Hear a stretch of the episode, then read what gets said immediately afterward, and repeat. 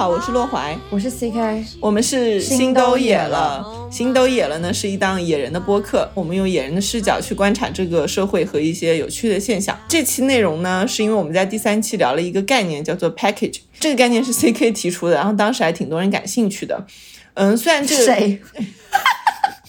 不是只有你吗？对，只有我感兴趣。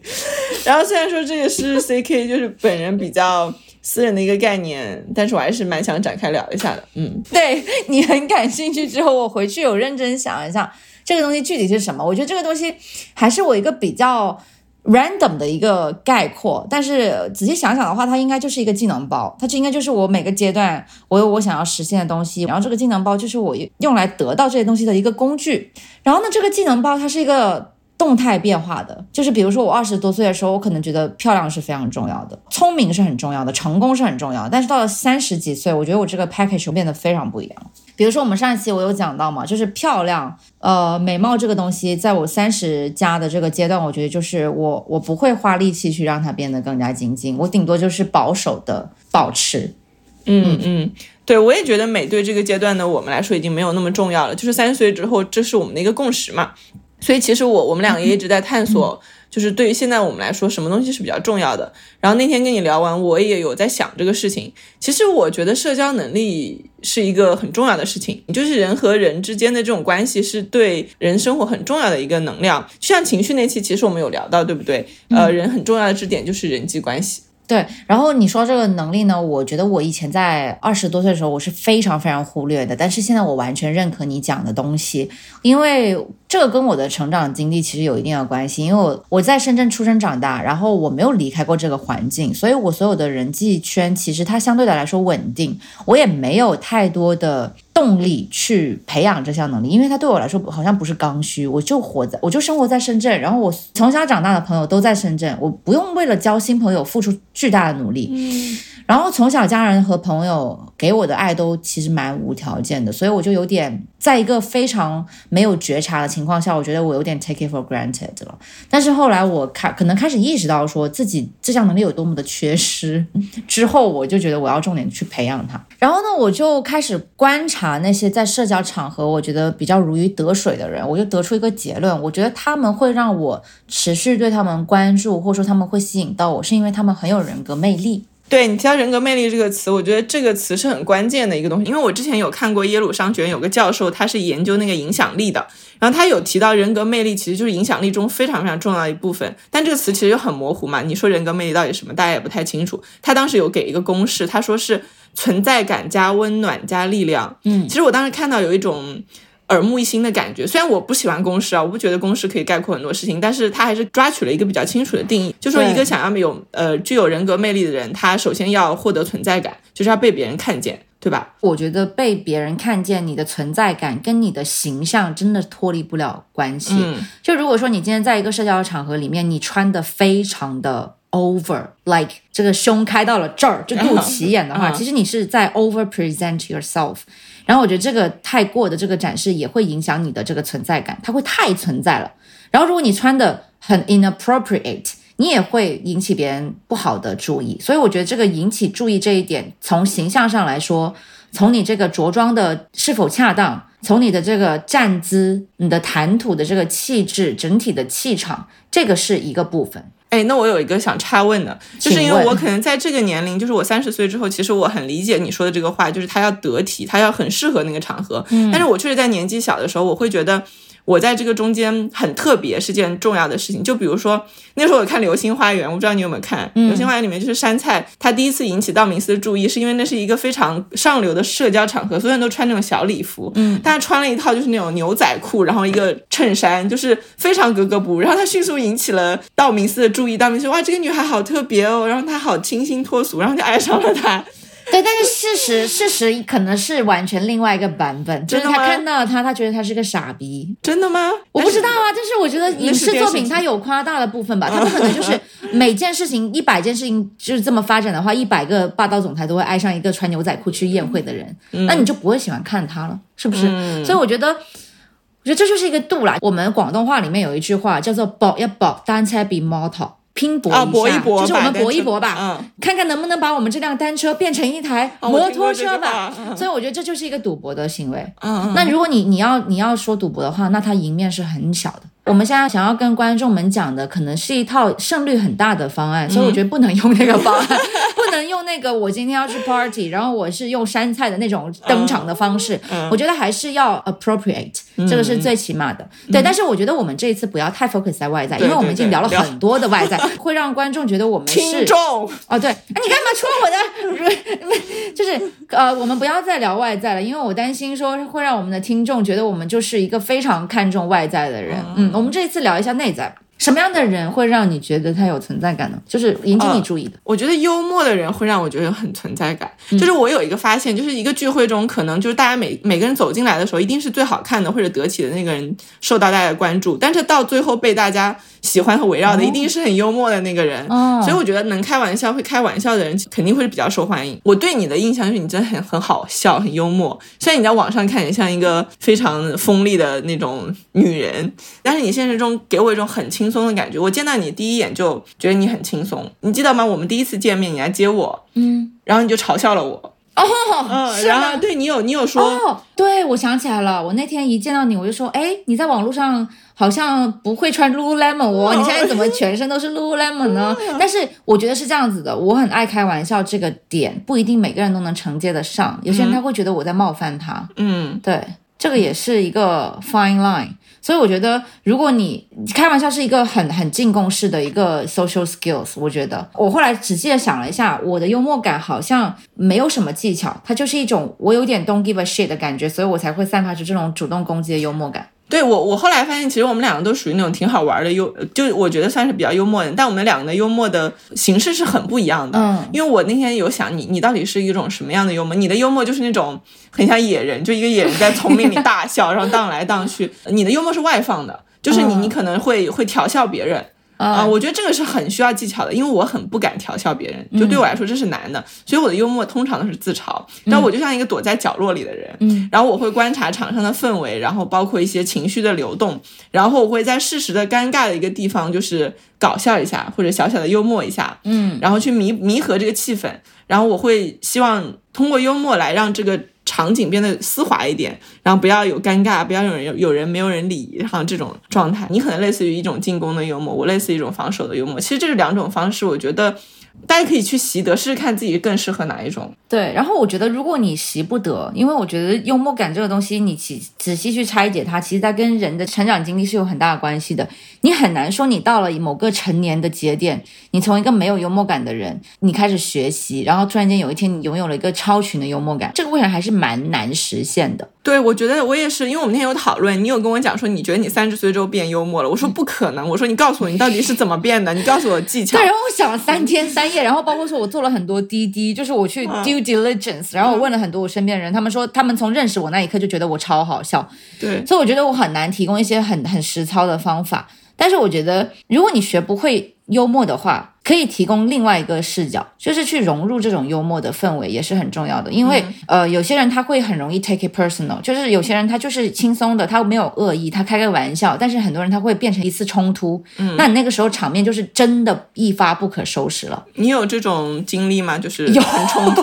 有，但唯一一次。嗯所以我觉得这个也是基于说，我能想起来只有一次，所以我就有点有信心说，其实不是我的问题，我开的玩笑还算是很 moderate，、就是相对来说是 acceptable，可能是那个人太敏感了。我有一次开我的一个朋友的玩笑，他是一个直男，但他运营所有的账号都是女生。然后呢，我们当时就公司里面有几个人，然后我们就说他是时尚一姐，然后他非常生气，嗯，他大发雷霆，然后让我们所有人都非常的尴尬。然后从那以后，当然大家就不会再去叫他时尚一姐了，但是从此也根植下了一件事情，就这个人是开不了玩笑的。嗯，大家其实就会没有办法再跟他以开玩笑的方式再进一步了。哎，你说这个我也有一个很类似的经历，就是有一次有一个小男生，他穿了一件衣服，然后那个衣服有点板正，就有点像那种企业家什么的那种。但他平时一个蛮爱美的小男生，然后其实他很时髦。然后我们那天就调笑他，我说你你很像刘强东。然后你知道什么？然后呢？他哭了啊！他就他就非常的愤怒，因为他他他很委屈，他就哭了。他他可能觉得我们在侮辱他，就是像刘强东这个事情，是他觉得自己有被侮辱到。然后我那天就在想，其实对那次让我印象也是很深的，所以我也不太知道，就是说有时候你该怎么去调笑别人，我很难掌握这件事情。所以对我的选择就是，我可能会安全一点，安全一点，我就只调笑我自己。我说，哎，你看我今天像刘强东吗？我觉得这是一个，这是一个方法，就是你自嘲跟你嘲别人是是两种非常不一样的策略，一种是真的很冒险的策略，一种是相对来说安全的策略。但是那个是真的是跟洞察有关系的，就是我现在因为开的玩笑次数多了。我就会去想要去摸到更准确的摸到这个度在哪，所以我现在跟一些新的朋友接触，我不会一下子上来就开玩笑嘛，我会先观察嘛，会先跟他来来回回的聊几句，我再说。如果聊聊的过程当中发现他性格好 chill 哦，那我肯定就是 OK 可以开玩笑。但是如果说聊的过程当中，发现他是一个很严谨、很板正的人，那我就不会了。嗯嗯，而且我觉得他 get 不到我。而且我觉得很多人他可以开玩笑，但不是他所有的领域都可以开玩笑。对对对，就是就像我，我可能也有自己的雷区，只不过一时想不起来。但是我相信，我一定就是有人给我开某个嗯嗯嗯部分的玩笑，我是会非常不爽，即使我已经很开放了。嗯，但是有时候有人给我开一个玩笑让我不爽的时候，他可能让我去产生了一种反思，就是我会想，哎，为什么别人戳到这个部分的时候，我会觉得非常愤怒和非常痛？嗯，然后我回家以后觉得这事情越想越有意思，他让我意识到了一个。我的痛处，那这个痛处来源于何处？然后我就我就产生一次自我的分析，然后我觉得当我找到这个原因的时候，我可能对自己了解又更深了一点。所以我觉得幽默很多时候它还是有一些很多功效的。确实是啊，因为我觉得如果说你能够在这个过程当中去做一个自我观察的话，我觉得就很好。因为我想了一下，我以前会相对来说比现在更容易被点燃。嗯，然后比如说你不是也经常吵我们狮子座很爱面子什么的吗？对。我记得 long long time ago，大概在两百年前吧，我也会这样，就我也会生气。如果你说我很爱面子的话，我也会生气。嗯，但是我觉得这个会生气的原因，更多是因为我我从未正视过自己这一点。因为你真的很爱面子。对，而且我从未正视过它，嗯，就是我不愿意承认它，所以我才会把它化为一种愤怒。嗯，但是如果说现在。我现在是，首先，我现在已经觉得我自己没有那么爱面子，或者说我的爱面子是一种，当我自己正视到它的时候，它反而能够为我化解一些东西。比如说你现在在说我爱面子的时候，我说是啊，所以你不要得罪我啊，就是什么之类的，我就会接上这个话，而不是用愤怒，因为你这个东西一旦有很强烈的情绪放进来了，它就会升级为一次事件，它就不再是一个轻松的对话的一个氛围了。嗯嗯。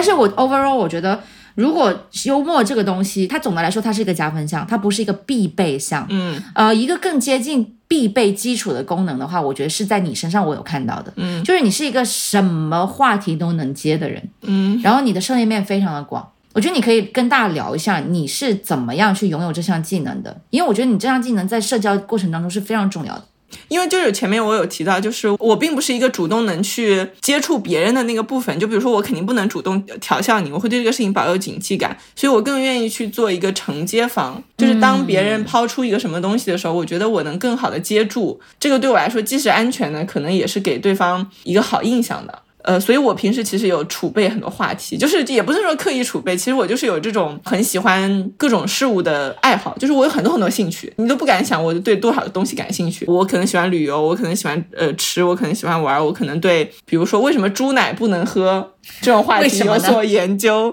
啊？你真的不知道吗？我不知道啊，我下次告诉你。就是就是我会收集一些这个问题一问出来。就是所有人都会说啊，我真的不知道，对对对，为什么？然后这个话题就打开了，嗯，对吧？然后我我有一些这种话题库，然后我会去主动抛出一些问题，然后我也会去接别人的一些问题。比如说你今天跟我讲说，说狮子座爱面子或者怎么样这个事情，哎，我有新关于狮子座的储备，然后我迅速可以跟你讲说，对狮子座它有几个什么什么什么，这就是我觉得很好的一个方式，因为他是挺尊重别人的，你可以让别人觉得他聊的这个话题有价值，而且可以聊得下去。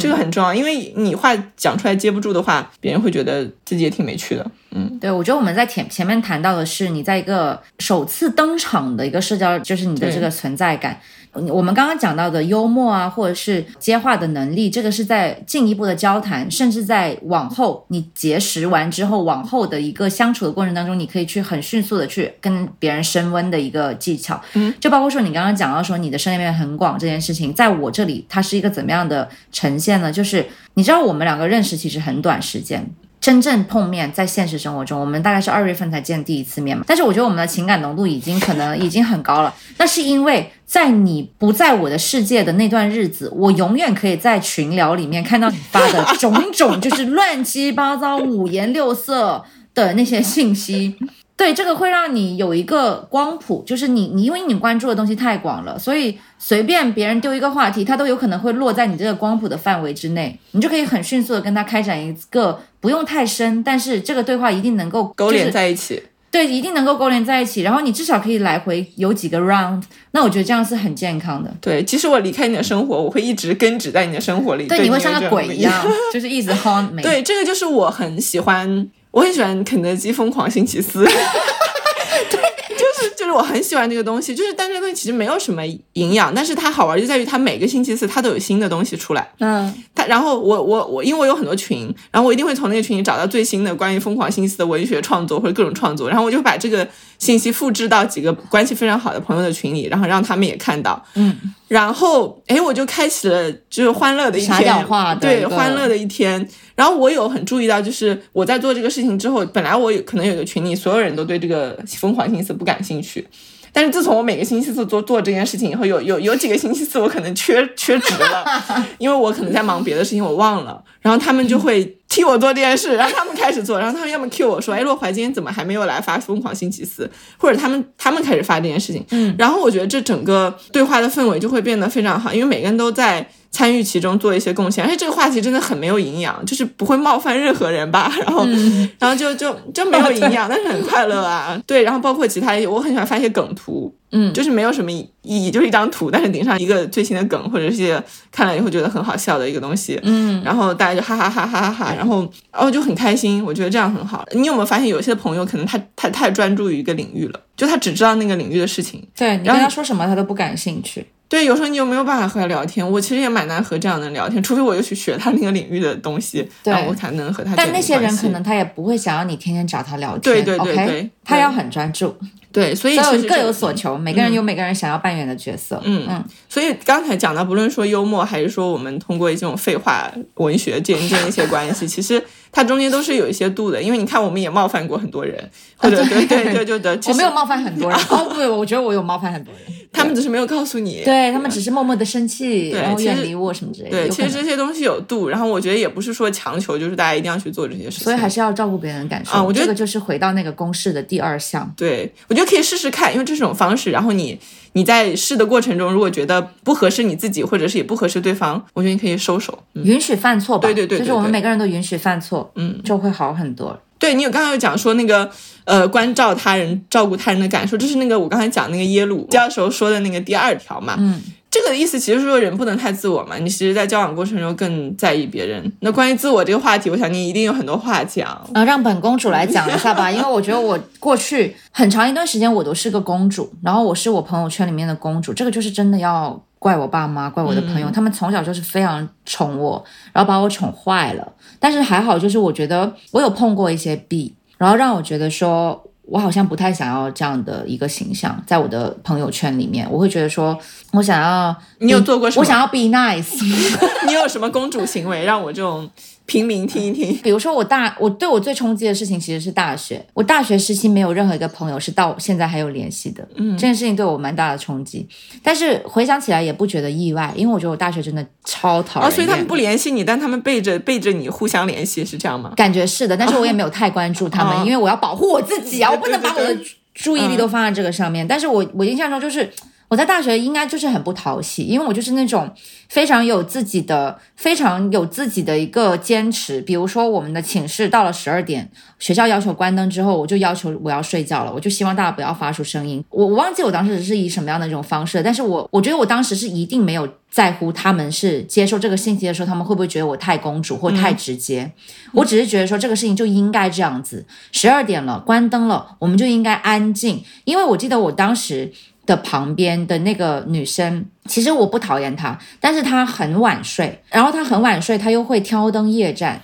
他会在他的学习吗？对，好像是学习吧，我忘记他是在干什么了。反正他那个灯永远会在关掉之后又悄悄的打开。我们是那个时候是上下铺嘛，就他会把那个灯拿上上面。我现在回想起来，他一定不想要打扰到我，但是因为我是一个极度畏光的人，所以他其实那个光对我是很大的影响。而且我是一个非常喜欢睡觉，我一睡不好我就会大发雷霆的人。但是我会觉得说，OK，这些都是可以接受的。我觉得我我的诉求也正常。但是我觉得我应该用一个更好的方式去表达，让所有人都可以接受。因为如果换现在的话，我觉得我能处理的更好，比当时更好。他们一定有一个三人的群聊，绝对有，绝对有。但是我觉得，我觉得是正常的。就如果他们当时背地里骂我，我觉得也正常，就是 I deserve，我活该。但我跟你其实挺不一样的，你你其实是一个公主人格，就是你以前是很不在乎他人的，但我以前是一个我觉得有一点讨好型人格的一个人，但我现在是有点矫正过来，我觉得我现在是状态不错，嗯，但是我以前我觉得我会过度在意他人的感受，就以我父母为例，我我是非常在意我父母的表情，甚至是微表情，还有他们的眼神，他们甚至没有讲话，但我能从他们眼神里看到失望。哦，然后对我不满或者什么，然后我就很紧张、很焦虑，我会立即想要重复一百件事情，然后跟他们汇报我一百个成绩，然后让他们眼神里的那种失望去消失，然后等到他们到达一个好的状态，我才会觉得我放心了，我不用再去讨好他们了，我可以去做自己想做的事情了。我有时候对，嗯，以前的那时候有些朋友也会这样，因为我很怕他们不满意，或者是我做了什么事情惹他们不开心了，所以我会有点放放弃自己那个部分。嗯，我感觉你刚刚讲到这个东西呢，我也会有一点，比如说我四月份，因为我妈是我司财务嘛，啊，你们公司的财务，对我妈是我们公司的财务，所以她非常了解我的财务状况。嗯，那比如说四月份我就一直在玩，可以说是就是收入很低，然后我就会在五月份的时候迫切想要让她知道我五月份接了非常多的推广。嗯，然后呢，我就会有一个 self awareness，知道我在这个事情上面是比平时要更加想要让她知道这个事情的，也是因为。我也想向我妈证明些什么嘛，嗯，所以我觉得好像再怎么自我的人，他都会对别人有一定的关注，只是说这个关注的度在哪。比如说，你刚刚会觉得你会把你自己定义为讨好型人格，是因为你讨好别人这件事情，他已经开始耗耗尽你自己了，对对，他已经对你进行内耗了。比如说，我把我自己定义为公主，是因为我公主的这个形象已经为我带来一些负面的影响了。我觉得大家对我的不喜欢的那个程度已经超过我所能承受的范围了，所以我觉得。It's all about finding that balance，就每个人都需要有那个 balance。对，我觉得我后面其实有意识到自己太注意别人的感受，想让别人感觉舒服，而牺牲自己感受之后，我就开始。不做这件事情了，就慢慢慢慢往回拉。然后我觉得我现在可能是一个既关注别人，但是也不会那么在意别人，更关注自己的状态。然后我觉得你其实也改变蛮大的，因为我现在就不感觉你是公主，你不真的吗？对我，真的吗？就是我觉得你是一个认识到这件事情的人。我觉得你在大学状态可能是你你你享受做你享受做一个公主，没有意识到自己是个公主，而你现在意识到这件事情，而且你。你你可以讲出来，然后你就可以矫正你的行为。对，我觉得你改变很大。对，我觉得这是一种 self awareness，所以我觉得蛮重要的。然后我可以谈一下我的变化，就是我觉得我的变化之后，我有一些呃为人处事的技巧，我觉得是蛮蛮管用的。比如说，我觉得礼物是一个非常非常好的东西。然后在我转变之前，在我没有这个 self awareness 之前，我是体会不到礼物的。所以公主从来不送别人礼物，公主只收礼物，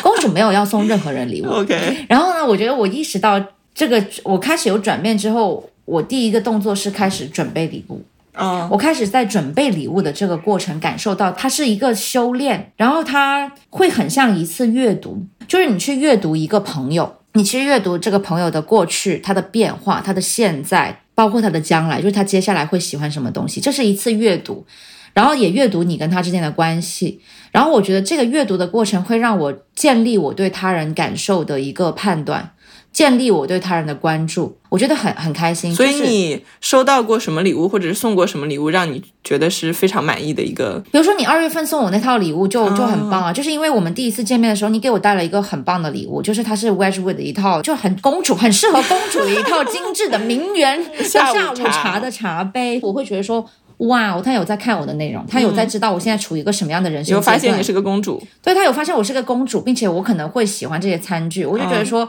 这是一个很棒的体验。然后我觉得它其实是超越了呃礼物本身的，因为我觉得礼物这个东东西，它送出去的场景，它送出去的这个内容，它里面包含了很多可以阅读的信息，它是一门艺术。所以你觉得就是送礼物是一个比较温暖和照顾别人的一个很好的体现？对，但是我不知道对于你们这种呃相对来说从小到大都很在乎别人感受的人，你觉得在照顾别人感受这件事情上面有什么是非常重要的？呃，送礼物当然是一件很重要的事情，所以我会给你送礼物。但是你讲这个时候，我突然想到，其实送礼物对于讨好型人格来说，甚至是一个工具性的东西。就是我以前会过度使用这个技能，就是因为我呃，如果我得不到对方的喜欢和关注，我就不停的送礼物给他。天哪，那我现在可以对你使这一招吗？就是有一点被 PUA 到，就是那种，就是你发现你不论对一个人怎么好，他都没有反应的时候，其实你你你你没有什么东西可以做的时候，你就会疯狂的花钱给他买礼物。其实有一点像追星的时候，我不知道你有没有体验过那种感觉。我没有哎、哦我从来没有为别为了别人如此如此般的付出过。哦，不重要就不讲了。就是以前我可能会有这种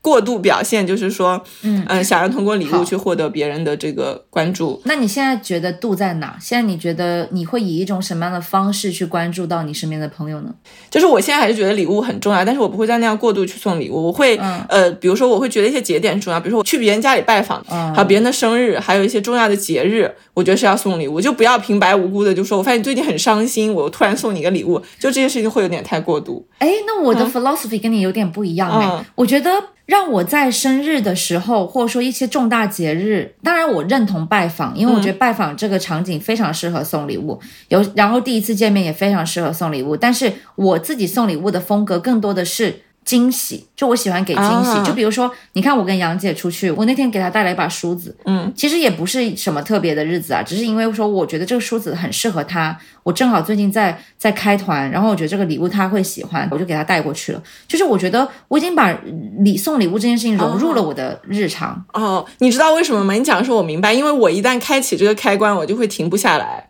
如果我不我不控制在一些节点才去送礼物，我就会动不动送礼物。我会突然说啊，今天天气很好，我给 C K 送一个什么？今天天气有点热，我送你一个冰淇淋。就是你可能一个月会收到我四十件礼物，就是我我我有我想我想体验一下，就这样很不好，这样其实还蛮不会啊。开玩笑。对，所以，所以我我觉得节点是一个能控制我自己，就是不要过度去讨好别人的事情。我就决定，你生日肯定得送，就是这个对我来说是一个控制的行为。礼物是很好的。然后你刚才说阅读一个人，我我很赞同这件事情，就是送礼物的技巧在于说，呃，你真正了解他喜好，你理解这个人，你再去送。如果现在谁送我一个奢侈品的包，嗯就很贵，可能，但是我觉得他完全没有想过我喜欢什么和他只觉得这个贵，嗯啊，然后贵的东西能打动我，其实不是，他甚至可能只送我一本书，但这本书可能是我去年有提到说我们喜欢某个作家，那我觉得这个东西就很打动我，嗯嗯，这是我对礼物的想法。然后你刚刚有问我说我自己有没有什么觉得照顾别人感受的东西嘛？很好笑，我觉得接别人的话这件事情有很温暖我。就很神奇，就是就是我我我我还蛮觉得就是能够互相接话茬儿这件事特重要，嗯，因为我可能相对于线下的活动来说，我比较多的时间是在网上，然后我可能有一些群聊，我可能有一些群聊的伙伴，你说到这个，我就想到了，如果你面对面的话，你很难不接话；但是你在网络上面，你就是随时都可以不接话。对呀、就是你如果在一个群聊里讲了一句句一句话，然后被冷落了，这个感觉是很不好的。所以我觉得，如果你想做一个关照他人感受以及温暖的人，你学会发现别人讲了一个话之后，他是需要被接住的那个瞬间很重要。你就你要去学会看到啊，因为我有一个朋友，他从不在任何群聊里讲话。然后我有一次跟他聊起这个事情，我因为我是个群聊达人，我很爱群里讲话，然后但他很爱看群，你知道他每天都在那个看那个群，因为我有看他在手机上一直盯着自己的群。然后我说：“那你也没有在里面讲话，你一天都不讲话。”他说他很怕讲了话以后没有人接。我说：“难道你们的群里没有那种接话王吗？就是你你的话真的会冷在那儿？”他说：“对。”他说好几次讲话就没有人理他，隔了一天都没有人理他，或者完全就是被后面人聊天给盖过去。嗯他说他很很难过。所以我，这是我 be nice 的一个方式，就是我在任何群聊里都会去接别人的话，然后我也会注意到去接别人话的那些人，他们是很好的人 我也是，啊。我也会接。然后我必须讲那个巨好笑的事情，就是我们三个就是你我杨姐有一个群嗯，我们要不要跟大家科普一下杨姐是谁？啊，杨姐是一个大 V，斯诺伊花姑娘，她有一个播客叫《两个女朋友朋友，》，大家可以去听。说到那一天，就是我早上起来看到了一个关于性侵犯的一个新闻，嗯。然后因为我那天起来就眼睛也是花的，头也很晕，我也没有看清，我把两个人的角色有点看反，就是我完全把那个事件给颠倒在看，然后我就在群里发这件事情，然后大放厥词，然后我说怎么样怎么样怎么样，对，你在大骂那个可怜的那个人，对对，其实我就是看反这件事情，嗯。然后你们两个就一直在接我的话，而且你们并没有。让你就是难堪对，然后然后杨姐甚至还说你这么想也不是不可以，然后你也在说，对我说，如果是我的话，我会怎么样？嗯，对，但是你们都没有来否认我，而且就是一直接 接住我这个话，直到我在最后一刻发现我们的话怎么都互相印证不上的时候，我才意识到我好像弄错了个事情。然后我再回看我们的聊天记录的时候，我觉得你们两个实在太温暖了。就我是在一个为强奸犯辩护的人，就那样看起来是我是在一个为强奸犯辩护的人。然后我觉得这是一种呃很重要很重要的温暖我的能力，因为你讲讲真的，现在大部分人生活在网上的时间，我我说实话比现实中要长的。对而且就像你讲的，现实中大家不可能不接话，那样你没有太尴尬了空。间不接话。对，然后所以我们生活在网上要很在意，就是别人讲出一个东西的时候，他是需要被接住的。嗯，嗯，我觉得这个能力还蛮蛮重要的。对，呃，就讲温暖这个事情，我觉得你有一个事情特别温暖，就是你这次来上海前面，你有发一个信息问我，因为有一天晚上你可能想和你两个朋友一起吃饭，然后你想叫我一起，然后你有发很长一段话给我来讲这件事情以及征询我的意愿，但其实你平时都是那种只发两个字，什么屁啊、滚啊这种。然后，然后你那天很郑重其事的来跟我讲这个事情的时候，我一下有觉得很被你尊重，因为我们俩很熟，其实你完全不需要那样，你甚至可以跟我讲说，我有两个朋友在这儿，我们一起吃饭，你就可以我们直接在你家吃饭，你做饭。对，甚至我觉得你平时因为你是公主行为，你可能会提提出这种要求，哎，但是你那天有征询我的意见，我真的有有觉得说，哇，你你有很在意、很尊重我的感受，然后我我觉得这个行为特别特别好。哦，我觉得我只是在我我在学习一件事情，这个也是上教会我的，就是我在尊重一个人的时间，因为我希望别人尊重我的时间。如果今天，比如说那天晚上，如果你要来跟我们一起吃饭的话，少说三四个小时，对吧？你可以做一点你自己喜欢做的事情，然后你甚至可以拿来赚钱，或者说你拿来睡觉，反正就是你有你自己的事情可以发挥这三四个小时。呃，我会觉得说我要征求一下你的意见，你愿不愿意把这三四个小时给到我和我的朋友们，因为他们都是对你来说都是陌生人。当然，我觉得他们可能在将来可能对你会有一点点帮助，但是这个不是一个必选项，我不会觉得这是一个你必须得答应我的事情。嗯，所以我还是采取了一个询问的状态。对这个事情，是因为有一个很强烈的对比。其实我以前有一个关系挺好的朋友，其实我们关系一直很好。嗯，然后后来为什么变得不好了？就是因为他约我见面的时候，总是会一次性见好几个。就是比如说，我之前在香港生活嘛，然后他来香港来玩儿，然后他说我们见面，我说好，然后他他会突然跟我说还有一个朋友他要一起见，然后我们就变成一个三个人的聚会。然后那个情况下我不可能拒绝，因为他来香港时间确实很紧。但是我其实觉得，如果我们也很久没见了，我们其实还蛮想就是单独有一些聊天的，但是他完全罔顾这件事情。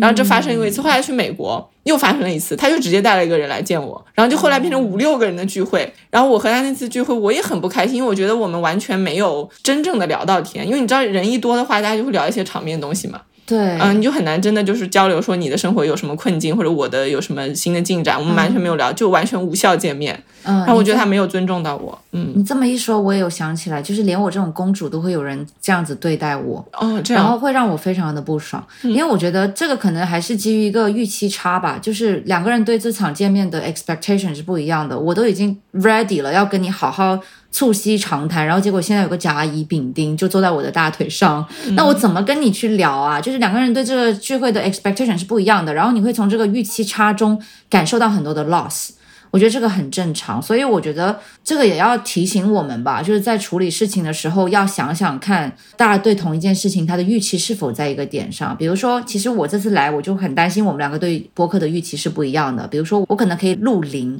嗯，如果你想录八，那我们的预期就很不一样嘛。我觉得很多时候去消除这种预期差的一个方式，或者说一个技巧，就是你去提前跟对方确认好很多的事情，给对方一个反应的时间。比如说你要拒绝我，你拒绝了我，我我可以更好的安排，也 OK。对，对，而且我觉得就是你关系不熟的时候这样做是必须的，这都不用说，对吧？但是你关系很好的时候，其实这件事情也很重要。这个是我从你这里学到的，因为我觉得我们关系真的很好。然后你还是那样，我觉得是很重要的。OK，这个就是我跟我男朋友学到的，就是 Sean 他是一个这样的人，哪怕他对他的爸妈，他都是很有边界感的，哦他也不会去浪费他爸妈的时间，他也不希望他爸妈来浪费他的时间。这个就是让我看到了一个人的底线到底是可以运用的多广，就他是所有的人，他都是一个共同的底线，他反而会觉得说，哦，他反而是这样子的。我们我们两个可能会有一点点说，对疏离的关系，我们要求会稍微低一点，他不是的，他对亲密的人要求更高。这个有启发到我，就是他会让我开始想一件事情：为什么我们会对亲密的人反而要求更低呢？其实我觉得就是应该要要求更高的，因为亲密的人他应该给到我更多的了解跟尊重。嗯嗯，对，这个但这个说差了，其实都对，但这个部分很温暖，我真的觉觉得这个尊重是很温暖很暖。其实它是非常符合那个第二点，就 是你怎么样要给别人体现温暖，就不是说我们两个已经很熟了，那个体温互相很知道了，对我们就可以自己暖在一起，而是你还是要时时刻刻尊重这个人。对，你要让他你要让他知道你在 value 他这个人本身，而没有 take everything for granted。嗯嗯，这个是很重要的。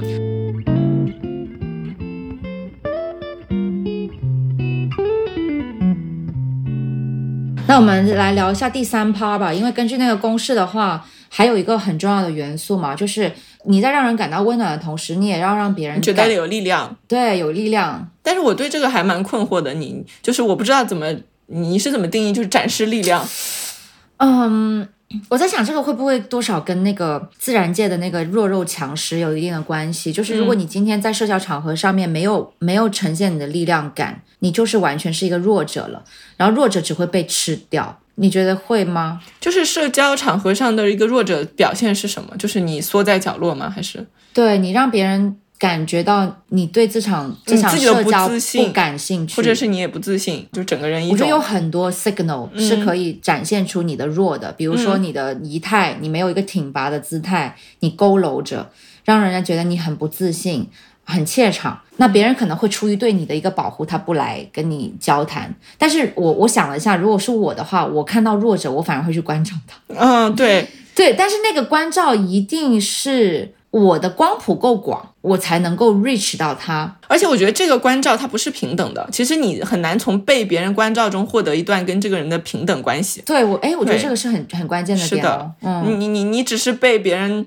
觉得无助，然后去助了你一把，然后你你你如果想之后和这个人建立一种平等的关系，就很难了，因为你们起初就会建立出那个印象。对，而且那嗯个、那个那个可能是很瞬间的一个帮助，我不会想着说我要给他持续提供帮助，我只是希望能够化解那一刻的尴尬，因为我其实很少参加所谓的 party，我也嗯很少参加那种很多人的聚会，但是我现在去参加很多人的聚会，如果我看到角落里面有一个被冷落的人，我会很主动的去 take care of her or him，嗯嗯，我会这样子。嗯，公主进化了，就是会关注到平民的感受。真的不容易，我也是付出了很多泪水的。但是讲到就展示力量，其实我一开始看到这个时候，我就有一点困惑，是怎么展示力量？因为我有在很多社交场合见识到那种展示力量的人，上来就说你好，我是某某总监，他甚至要把他前面八个公司都说出来。我以前是腾讯对我以前是字节的，我以前什么啊，我以前是什么什么什么操盘手，百万流量什么，他要介绍好多的东西。哦，然后他把他自己这样介绍出来，然后但是那种人也让我觉得他没有力量，就是很可怕，他有一种在秀肌肉的感觉。但是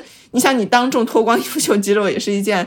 不得体的事儿，所以你说怎么样展现力量，它是一个合理的事情呢？因为我们自己都会失去这个边界，有时候更不要说就是可能很少接触这种场合的情况。我觉得这个展示的部分，可能是你不要去想着做那个王先，嗯，你先保证自己不做那个一看起来就是能被捏爆的那颗柿子。嗯，我觉得我的 fine line 在这里，嗯，就是我没有说我一定要 stand out，我一定要成为今天这个场合最靓的仔，但是至少我不想让别人 assume 我是这个场合里面根本就不感兴趣，或者说我根本就没有任何资格或者说资气场来承接大家的对话的那个人。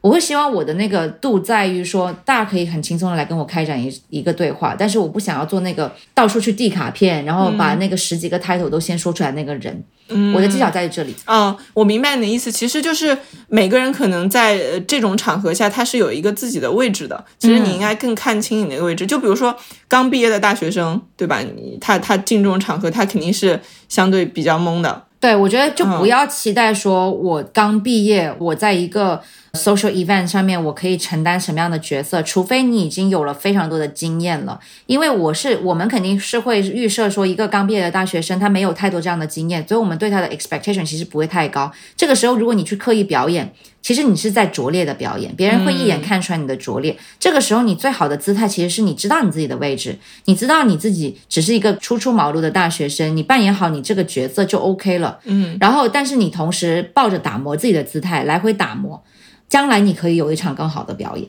就是那个是对未来的一个准备，而不是说我此时此刻这一场我就要做到，呃，拿到最佳男男女主角。对，我觉得就是一个做自己的状态，好像会让一个人不卑不亢。你你如果想要呃假装自己很强，或者假装自己很弱，你其实都会露怯。就是我刚刚说那个他拼命介绍自己那些 title 的人，他其实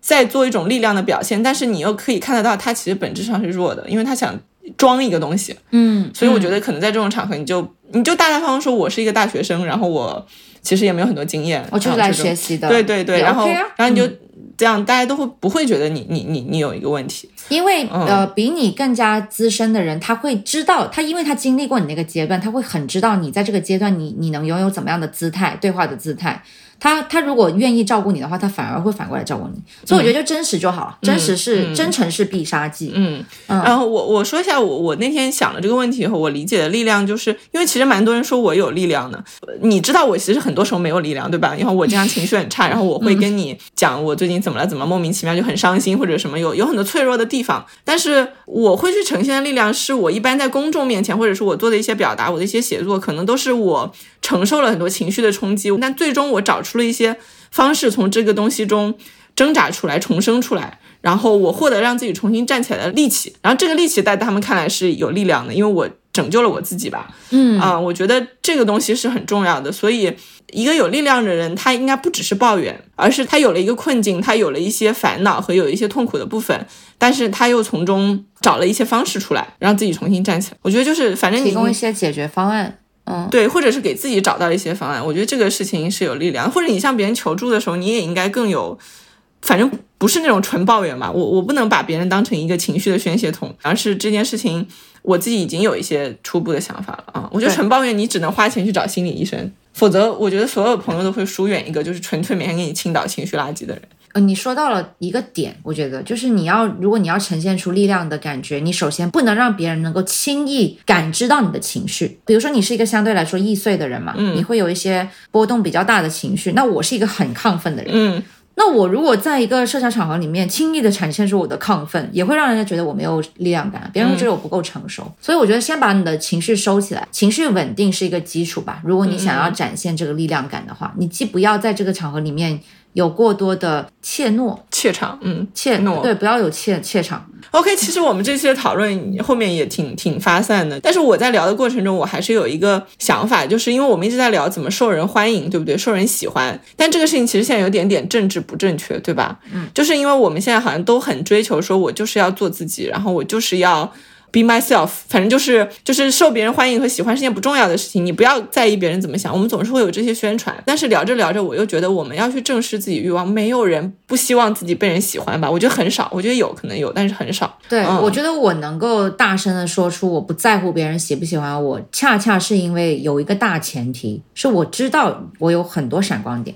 有非常多喜欢我的人，并不会因为我今天做自己了，他们就不喜欢我了。嗯，我有太多那种我确信他是无条件的喜欢，我才能够大声说出来说我要做自己，然后我不在乎别人喜不喜欢我。其实如果今天世界上没有一个人喜欢我，我觉得我也是 接受不了的。所以我觉得。这个是一种正视自己欲望的一个姿态吧，就是连花花草草都需要阳光，你凭什么认为你不需要任何的东西呢？那需要别人的认可就是一份需要，需要的一个部分。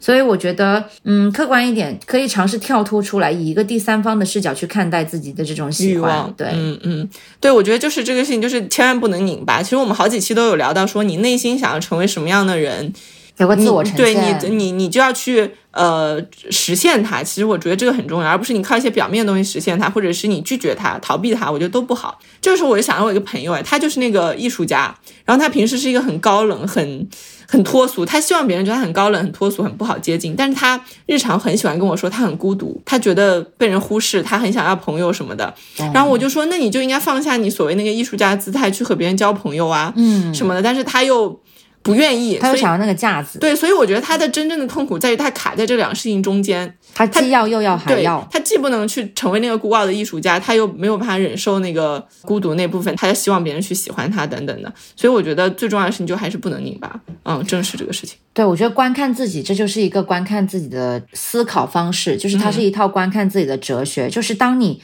深刻的感受到自己内心的难难受之后，你去客观的看待说这个东西我是否能够承受，我到底是要接受它还是要改变它？你其实只有一个方向，对对，你没有卡在中间的方向，你没有既接受又改变。好的好的，我把这期发给我那个朋友，让他学习一下。嗯，呃，我先声明这一期的内容不代表我的观点。偏见之王？对，我是对，都是我的偏见，然后不不是一种正确的。嗯嗯嗯嗯，我不是我不为 CK 的言论承担任何责任。对嗯我也不为他的言论。OK，那我们这样。我们不是还是要让别人关注我们吗？你为什么总是忘记这一步呢？哦哦哦，因为我内心可能觉得让别人关注我们是你看你拧巴了啊，对，你想不想让别人关注我们？来关注我们，在小宇宙、网易云、在喜马拉雅、在苹果都可以找到我们的播客。我们是新都野了，下期见，谢谢大家，拜拜